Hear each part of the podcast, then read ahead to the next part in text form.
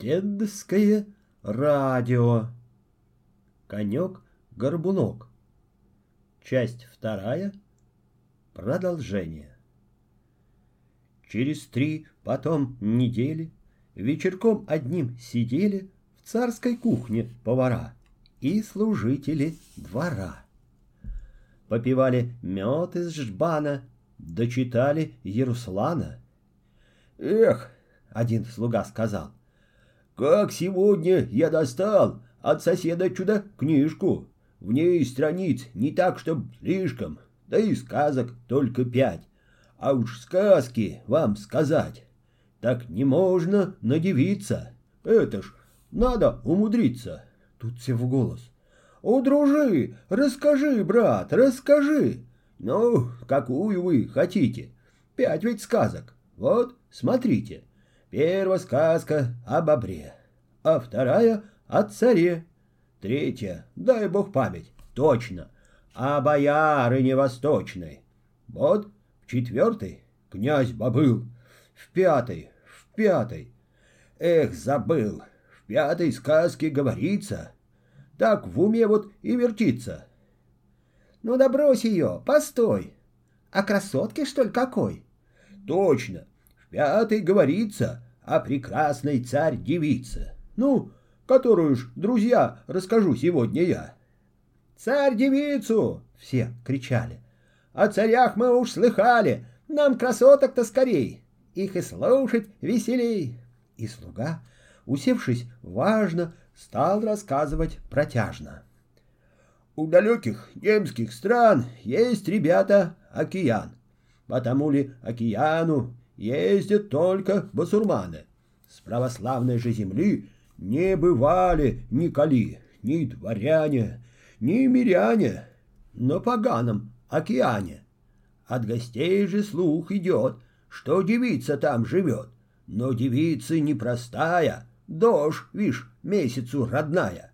Да и солнышко ей, брат, та девица, говорят, ездит в красном полушубке, в золотой, ребята, шлюпке и с серебряным веслом самолично правит в нем.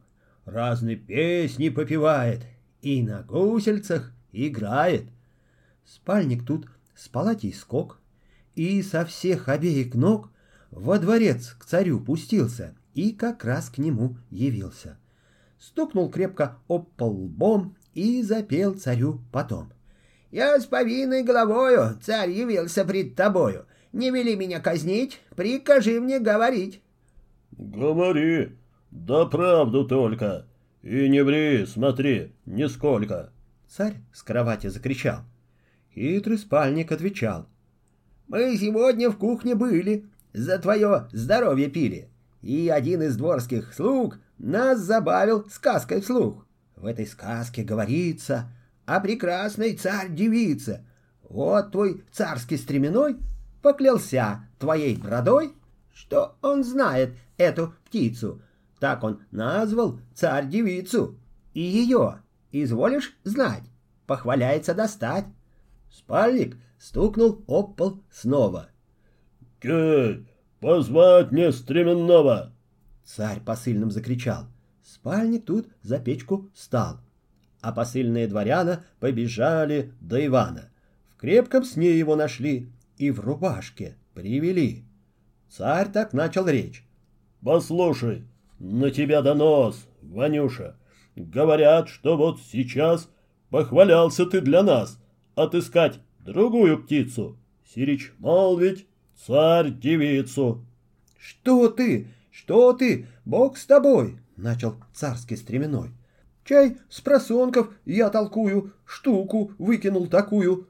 Да хитри себе, как хошь, а меня не проведешь. Царь, затрясший бородою, «Что? Рядиться мне с тобою?» — закричал он.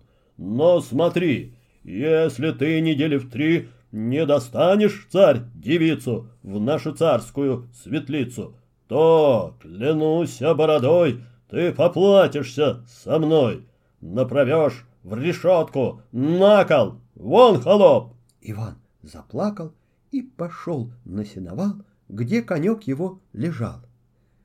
«Что, Иванушка, не весел? что головушку повесил, говорит ему конек. Аль, мой милый, занемог, аль попался к лиходею. Пал Иван коньку на шею, обнимал и целовал. «Ох, беда, конек!» — сказал. «Царь велит в свою светлицу мне достать, слышь, царь-девицу. Что мне делать, горбунок?» — говорит ему конек. «Велика беда, не спорю, но могу помочь я горю. От того беда твоя, что не слушался меня, но сказать тебе по дружбе — это службишка, не служба. Служба все, брат, впереди. Ты к царю теперь поди и скажи. Ведь для поимки надо, царь, мне две ширинки, шиты золотом шатер да обеденный прибор, весь заморского варенья и сластей для прохлаждения. Вот Иван к царю идет и такую речь ведет. Для царевниной поимки надо, царь мне, две ширинки, шитый золотом шатер да обеденный прибор, весь заморского варенья и сластей для прохлаждения. «Вот давно бы так, чем нет!» Царь с кровати дал ответ и велел, чтобы дворяна все сыскали для Ивана. Молодцом его назвал и «Счастливый путь!» сказал. На другой день утром рано разбудил конек Ивана. «Гей, хозяин, полно спать! Время дело исправлять!» Вот Иванушка поднялся, в путь дорожку собирался — взял ширинки и шатер, да обеденный прибор, весь заморского варенья и сластей для прохлаждения. Все в мешок дорожный склал и веревкой завязал, потеплее приоделся, на коньке своем уселся, вынул хлеба ломоток и поехал на восток, по царь девицу. Едут целую седмицу. Напоследок, в день осьмой, приезжают в лес густой. Тут сказал конек Ивану. «Вот дорога к океану, и на нем-то круглый год та красавица живет. Два раза она лишь сходит с океана и приводит долгий день на землю к нам. Вот увидишь завтра сам». И, окончив речь, к Ивану выбегает к океану, на котором белый вал, а денешенек гулял. Тут Иван с конька слезает, а конек ему вещает. Ну, раскидывай шатер, на ширинку ставь прибор из заморского варенья и сластей для прохлаждения. Сам ложися за шатром, да смекай себе умом. Видишь, шлюпка вон мелькает, то царевна подплывает. Пусть в шатер она войдет, пусть покушает, попьет. Вот как гусли заиграет, знай, уж время наступает. Ты тот час в шатер вбегай, Тут царевну сохватай и держи ее сильнее, да зови меня скорее. Я на первый твой приказ прибегу к тебе как раз и поедем. Да смотри же, ты гляди за ней поближе. Если ж ты ее проспишь, так беды не избежишь. Тут конек из глаз сокрылся. За шатер Иван забился и давай дыру вертеть, чтоб царевну подсмотреть. Ясный полдень наступает, царь-девица подплывает, входит с гуслями в шатер и садится за прибор.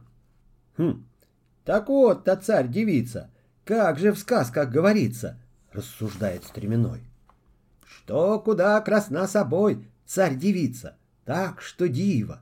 Это вовсе некрасиво, и бледната, и тонка, чай в обхвата три вершка, а ножонка-то, ножонка, тфу ты, словно у цыпленка. Пусть полюбится кому, я и даром не возьму. Тут царевна заиграла и столь сладко припевала, что Иван, не зная как, прикорнулся на кулак и под голос тихий, стройный, засыпает преспокойно. Запад тихо догорал. Вдруг конек над ним заржал и, толкнув его копытом, крикнул голосом сердитым. «Спи, любезный, до звезды! Высыпай себе беды! Не меня ведь вздернут на кол!»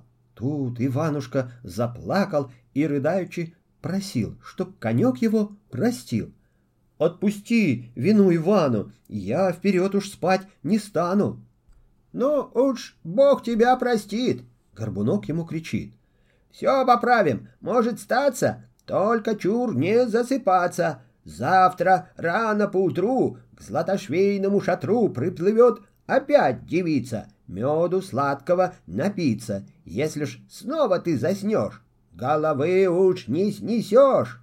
Тут конек опять сокрылся, а Иван сбирать пустился острых камней и гвоздей от разбитых кораблей для того, чтобы уколоться, если вновь ему вздремнется.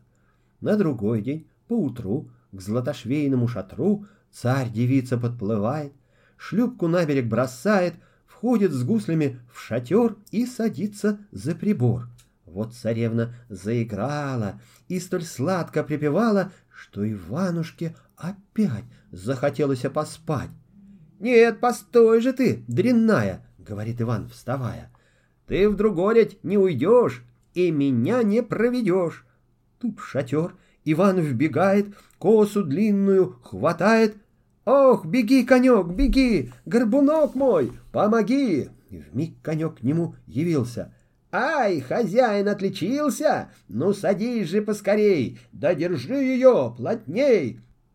Вот столицы достигает, царь к царевне выбегает, за белые руки он берет, во дворец ее ведет и садит за стол дубовый, и под занавес шелковый в глазки с нежностью глядит, сладкие речи говорит. «Бесподобная девица, согласись быть, царица, я тебя едва узрел, сильной страстью воскипел. Соколинны твои очи не дадут мне спать средь ночи, и во время бела дня, ох, измучают меня.